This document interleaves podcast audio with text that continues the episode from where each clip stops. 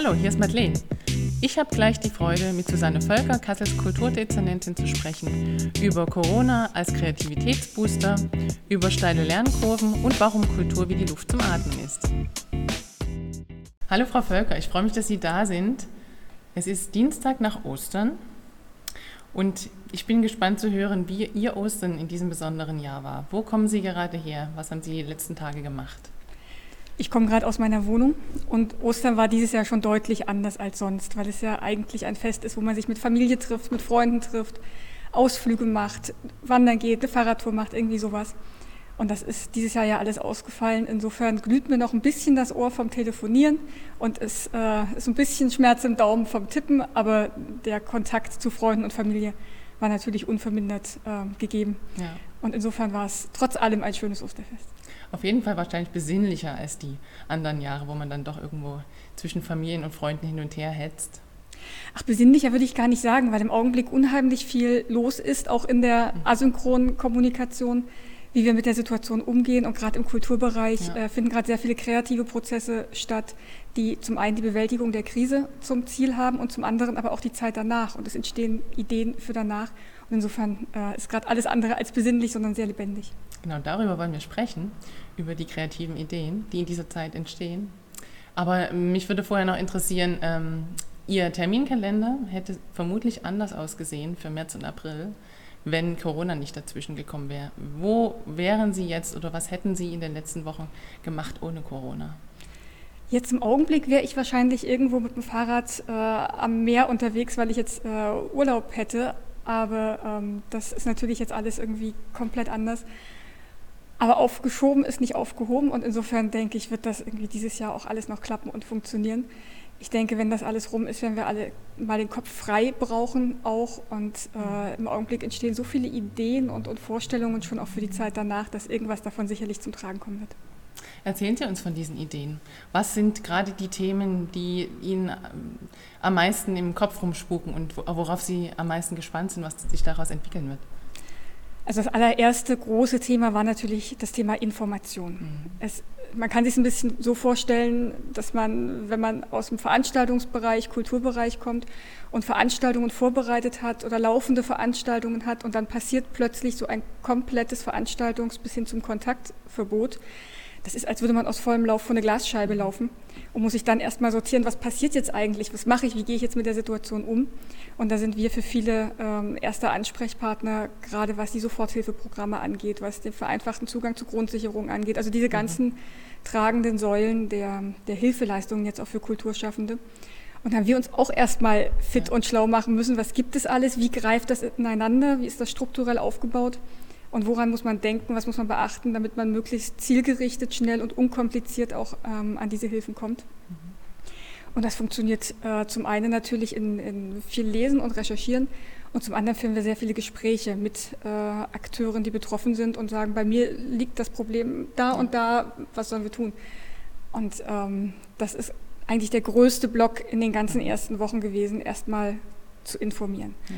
Und im zweiten Schritt geht es darum, ähm, Hilfsformate zu entwickeln, die hier in Kassel unmittelbar wirksam werden. Und äh, auch da sind wir dran. Das ist der zweite Schritt, weil es ja erstmal die großen Programme gab vom Bund, von den Ländern und so weiter.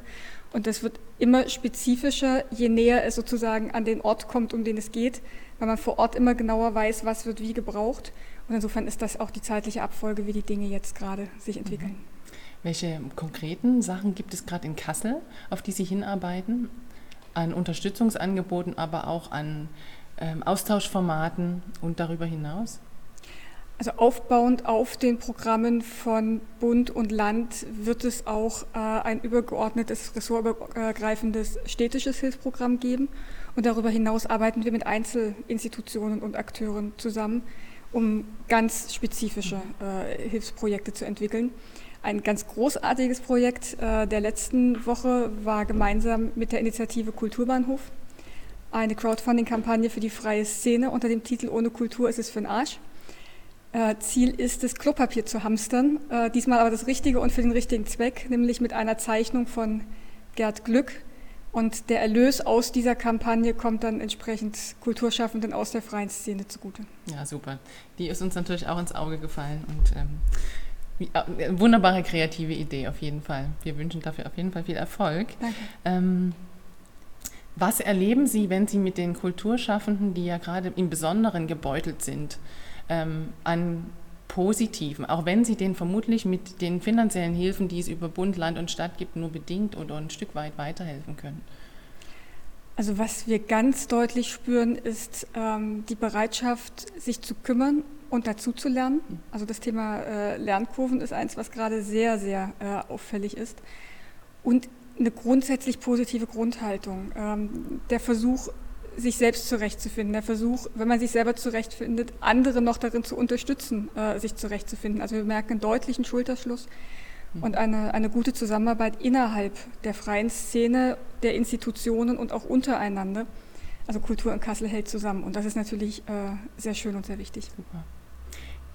Ist eine Zusammenarbeit und ein Schulterschluss auch außerhalb der Kulturszene, mit der Kulturszene zu erleben? Also ich sage mal, äh, klassische Wirtschaftsunternehmen und Kulturschaffende, rücken die auch enger zusammen? Auch da gibt es Gespräche. Wir haben hier so ein bisschen die Situation, dass das sehr unterschiedliche Spielregeln sind, mhm. nach denen das jeweils funktioniert. Und keiner kann im Augenblick so richtig um die Kurve schauen. Also keiner weiß so richtig, wie wird es nach Corona weitergehen oder auch nur, wie wird es während Corona weitergehen. Und insofern äh, werden da Ideen entwickelt und man ist im Austausch, im Gespräch. Aber um jetzt wirklich konkrete Projekte zu starten, dafür ist es momentan an diesen Schnittstellen, die, die einfach große Unschärfen haben, noch ein bisschen zu früh. Mhm. Was wünschen Sie sich da in Zukunft? Also die kreative Kraft, die im Augenblick wirksam ist, ähm, fände ich ganz toll, wenn die sich erhalten würde. Einfach über den Tellerrand hinauszuschauen, den eigenen Horizont äh, deutlich äh, zu zu überqueren und zu schauen, welche, welche Ideen, welche Lösungen haben andere, wie passt das vielleicht zusammen, was auf den ersten Blick überhaupt gar nicht zusammenpasst und dann aber gemeinsam zu richtig großartigen Ideen weiterentwickelt äh, werden kann. Also diesen, diesen kreativen Geist, mhm. den würde ich mir auch für die Zukunft okay. wünschen. Haben Sie eine konkrete Vision für die nächsten fünf oder zehn Jahre für die Kulturlandschaft in Kassel? Oh, ganz viele. Ja. wir sind ja ähm, seit der Kulturkonzeption 2030 sind wir an vielen Themen äh, sehr konkret dran. Also die Kulturkonzeption wurde Ende 2017 von der mhm. Stadtverordnetenversammlung ähm, beschlossen. Und äh, wir haben sie seitdem in der Umsetzung und da sind Themen drin wie mehr Räume für die freie Szene, ob das Bandprobenräume, Aufführungsräume sind, Atelierräume, solche Themen. Da ist aber auch beispielsweise ähm, die Erweiterung des Dokumenta-Archivs in Zusammenarbeit mit der Uni, also mit der Dokumenta-Forschung zum Dokumenta-Institut enthalten. Ähm, da ist die Kreativwirtschaft ein großes Thema, da sind die Rahmenbedingungen für die Kulturproduzenten ein weiteres mhm. äh, großes Thema. Und insofern gibt es jede Menge konkrete Themen, an denen wir gerade arbeiten und wo ich mich darauf freue, wenn wir da dann auch wieder äh, sehr zielgerichtet und gemeinsam dran arbeiten können. Mhm. Ähm, sind bei Ihnen im Ressort oder in, im Kulturamt durch Corona ausgelöst besondere Ideen entstanden, die Ihre eigene Arbeit betreffen? Also das Thema Homeoffice ist natürlich eins, was uns im Augenblick auch beschäftigt. Ähm, und das funktioniert bei uns wirklich gut. Das funktioniert auch deshalb so gut, ähm, weil wir ohnehin in unseren Bereichen immer sehr, ähm, sehr kreativ, sehr gut vernetzt ähm, und sehr wendig mhm, unterwegs sind, mhm. weil es einfach die Themen auch, äh, auch erfordern. Also keine, keine strengen Kommunikationswege, sondern eigentlich ein, ein gutes Miteinander. Was aber wirklich fehlt, ist das tatsächliche Miteinander. Mhm. Gerade kreative Prozesse am besten dann funktionieren, wenn man nicht ein oder zweimal am Tag eine Telefonkonferenz macht, sondern wenn man sich wirklich begegnet und gemeinsam über Dinge nachdenkt und, äh, und vielleicht auch einen Gedanken mal weiterspinnt bis ins Absurde, um dann mhm. festzustellen, mhm. es ist gar nicht so absurd. Und äh, diese Prozesse fehlen im Moment sehr und werden dadurch aber wiederum äh, gestärkt, weil wir alle merken, wie sehr die fehlen. Mhm. Das kann man ja auch relativ gut im virtuellen Raum ab bilden. Ähm, ich glaube, häufig ist es eher ein Thema der Zeit, die man sich dafür nimmt und um es zuzulassen. Ähm, wie erleben Sie gerade Ihren eigenen Stundenplan und die Zeit, die Ihnen für kreative Prozesse zur Verfügung steht? Also in den ersten Wochen von Corona war das deutlich reduziert, weil es einfach darum ging, sich zu kümmern, zu kümmern, zu kümmern. Also Informationen mhm. äh, erstmal zu ermitteln, zusammenzustellen, zu kommunizieren, äh, Rückfragen zu beantworten, also wirklich ähm, ganz, viel, ganz viel Kommunikation. Da ergeben sich am Rande schon auch immer mal kreative Prozesse, aber wirklich eher ähm, mhm. auf Sparflamme. Aber jetzt mit dem weiteren Verlauf und insbesondere auch dem Blick auf die Zeit danach ähm, ergeben sich wieder viel mehr Räume, auch zu schauen, wie kann man spartenübergreifend mhm. zusammenarbeiten, welche, welche gemeinsamen Kräfte kann man bündeln, um daraus schöne Dinge zu entwickeln. Also es entsteht jetzt wieder mehr Platz. Ähm, was überhaupt gar nicht eingetreten ist, ist, dass ich meinen Terminkalender irgendwie geleert mhm, hätte mhm, durch, durch Corona.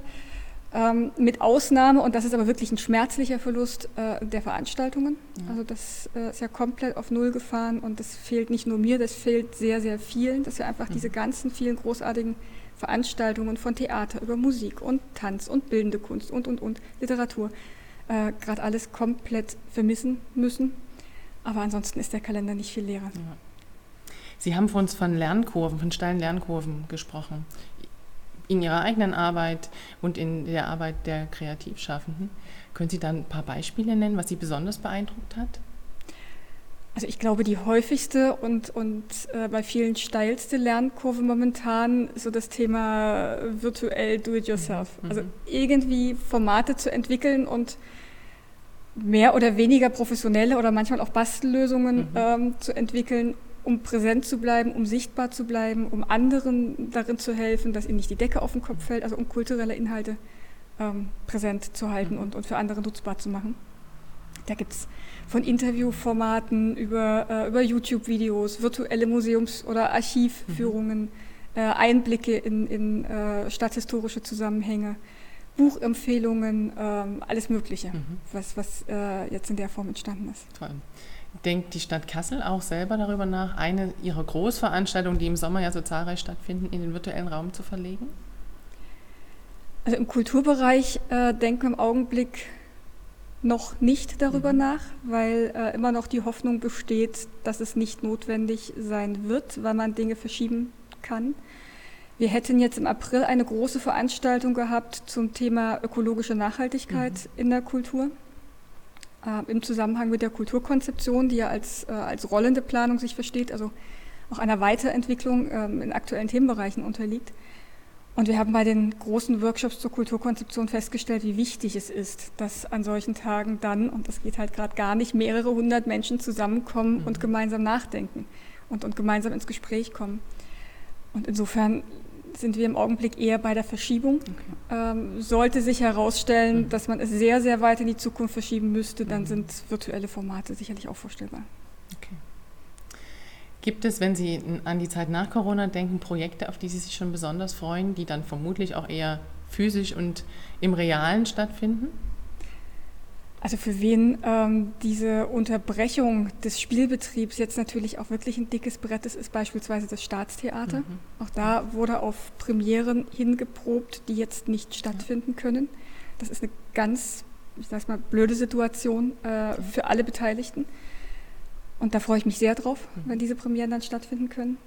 Ähm, aber auch andere Formate, ob das Ausstellungen sind, die jetzt vorbereitet werden, damit sie dann nach Corona tatsächlich stattfinden können, oder eben auch Veranstaltungsformate, die jetzt, die jetzt verschoben werden müssen, Musikfestivals und, und, und, die dann zu einer, ähm, ich denke mal, großen Kulturdichte äh, führen würden äh, oder werden im weiteren Verlauf des Jahres. Und äh, wo es dann natürlich eine große Hilfe wäre, wenn sich dann alle noch daran erinnern, wie sehr sie es jetzt vermisst haben, zur Veranstaltung gehen zu können und dann einfach häufiger zu verschiedenen Orten, Aufführungen, Ausstellungen und so weiter gehen. Haben Sie da eine Tendenz, wie sich das entwickeln wird? Also ähm, ist die Erkenntnis wirklich da, dass wir Kultur zum Leben brauchen wie das Atmen? Ähm, oder wird das ein ganz kurzer Moment sein, wo wir es wieder genießen und dann wieder Business as usual sein wird? Also diese Krise zeigt eines auch ganz deutlich, dass wir Kultur hm. brauchen, wie die Luft zum Atmen es ist, äh, es ist kein, kein Funktionieren, ähm, sondern es ist äh, wesentlicher Bestandteil des Lebens, es ist Bestandteil unserer Sichtweisen, unserer Identität, äh, unseres gesellschaftlichen Zusammenhaltes. Es ist nicht äh, Grundinfrastruktur im Sinne von einer äh, sagen wir mal Existenzsicherung, aber ab diesem Punkt geht sofort Kultur los und ich finde, man kann sich eigentlich sogar darüber streiten, ob äh, es nicht schon früher äh, losgeht, weil Kultur ganz wesentlich zur Empathiebildung beiträgt, zum gesellschaftlichen Zusammenhalt, zur äh, Identifikation mit anderen, Neugier, Interesse an anderen. Und wenn das nicht gesellschaftlich relevant ist, dann weiß ich auch nicht, gerade in Zeiten, wo wir die Vielfalt äh, leben und wo wir uns mit ganz unterschiedlichen Menschen, Lebensmodellen, kulturellen Hintergründen und so weiter beschäftigen dürfen. Gibt es aus Ihrer Sicht ähm, in Kassel und der Region einen besonderen Vorteil, der uns vielleicht nochmal im Besonderen stark macht, diese Krise gemeinsam zu überwinden? Ich finde, Kassel hat da sogar mehrere Vorteile. Mhm. Also ein Vorteil in einer solchen Situation ist äh, tatsächlich, dass, dass wir uns gegenseitig kennen. Wir wissen, was es in unserer Stadt gibt. Sie ist nicht so groß, dass man jetzt kein Gespür mehr dafür hat, was in weit entlegenen Stadtteilen stattfindet, sondern das gesamte Stadtgebiet und alle Stadtteile sind, sind so nah dran, dass man, dass man weiß, was da passiert, dass man Menschen dort kennt. Ähm, und insofern ist gerade diese angesprochene Empathie ganz, äh, ganz wesentlich, um sich auch gegenseitig durch diese Krise durchzuhelfen, weil man weiß, es ist alles mhm. nicht weit weg äh, von mir. Und ein zweiter Aspekt, der ein enormer Vorteil ist, ist einfach diese Kreativität, die zur DNA dieser Stadt gehört. Und äh, wo es eine große Offenheit gibt und eine große Bereitschaft, sich einzubringen und sich auch auf neue und kreative Formate einzulassen. Ach, das klingt doch wie ein guter Schlusssatz fast schon. Ähm, auf jeden Fall, ähm, da ist was da, was sich nutzen lässt und was auf jeden Fall hoffnungsvoll stimmt. Eindeutig, ja. Super. Ich würde Ihnen jetzt gerne unsere drei Abschlussfragen stellen. Und zwar, wenn Sie an die letzten sechs Wochen denken, seit dem, sagen wir mal, 13.3., als klar war, nichts wird mehr so sein wie vorher. Welches Erlebnis hatten Sie, wo Sie vermutlich auch in drei Jahren noch dran denken werden, weil es so besonders war? Also was ich als ganz besonders erlebt habe, war jetzt gerade in der Situation, als es am schwierigsten war, also als alle vor diese vorhin beschriebene Glaswand äh, gelaufen sind, ähm, dass es natürlich ganz viel Hilfeersuchen gab, aber ganz viele auch gefragt haben, wie kann ich euch darin unterstützen? Wie mhm. kann ich euch helfen, uns zu helfen? Oder was können wir mhm. tun? Und das ist etwas, das wird bei mir auf jeden Fall hängen bleiben. Super. Da merkt man aber auch die, da, da ernten Sie auch die Früchte Ihrer Arbeit, vermutlich ein Stück weit. Vielleicht, auf jeden Fall ist es wirklich ein gutes Miteinander, was Super. wir haben, ja. Okay, ähm, die zweite Frage. Was werden Sie als erstes tun, wenn die Beschränkungen gelockert werden? Oh, das ist eine schwierige Frage, weil es da natürlich sehr vieles gibt. Ich habe gerade angesprochen, ähm, diese unzähligen Veranstaltungen, auf die man natürlich neugierig ist und, und auf die man sich freut. Aber als allererstes vielleicht erstmal, keine Ahnung, ein großes Eis mit vielen ganz verwegenen Sorten und ein paar Leuten, die da auch Lust drauf haben, um dann so ganz geschmeidig wieder in den Normalbetrieb zu grooven. Das klingt super. Und ähm, was sollten wir uns aus Ihrer Sicht oder die Gesellschaft, Ihre Kollegen, wer auch immer, sich unbedingt beibehalten nach der Krise? Also was ich mir wirklich wünschen würde, dass es bleibt, ist die Solidarität mhm. und zwar mit allem, was dazugehört. Also mit der gegenseitigen Aufmerksamkeit, mit dem sich gegenseitig zuhören, was wird denn gebraucht, was kann jeder Einzelne dazu beitragen und wie bekommt man daraus Dinge so entwickelt, mhm. dass sie für alle gut funktionieren. Wenn davon was bliebe, das wäre toll. Das wäre wirklich toll. Vielen Dank, Frau Völker, für das spannende Interview. Sehr gerne. Dann bis zum demnächst. Bis bald.